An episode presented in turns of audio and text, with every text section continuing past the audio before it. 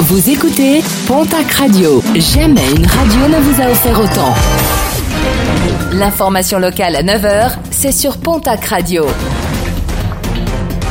Bonjour Jean-Marc Courage Sénac. Bienvenue à vous et merci de votre fidélité.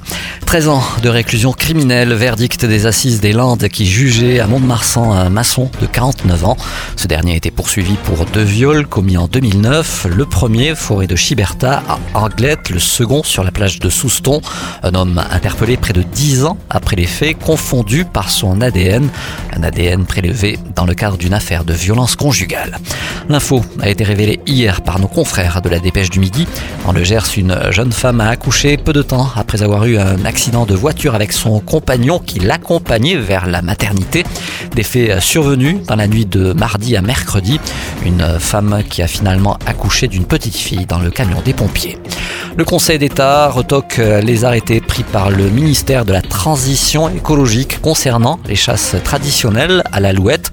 Des arrêtés non conformes au droit européen selon le Conseil d'État qui condamne également l'État à verser 6 000 euros à One Voice et à la Ligue de protection des oiseaux qui avait saisi la juridiction. Soulagement pour les nappes phréatiques dans la région. Les intempéries conséquentes de ce mois de novembre ont permis de recharger les sols et les cours d'eau.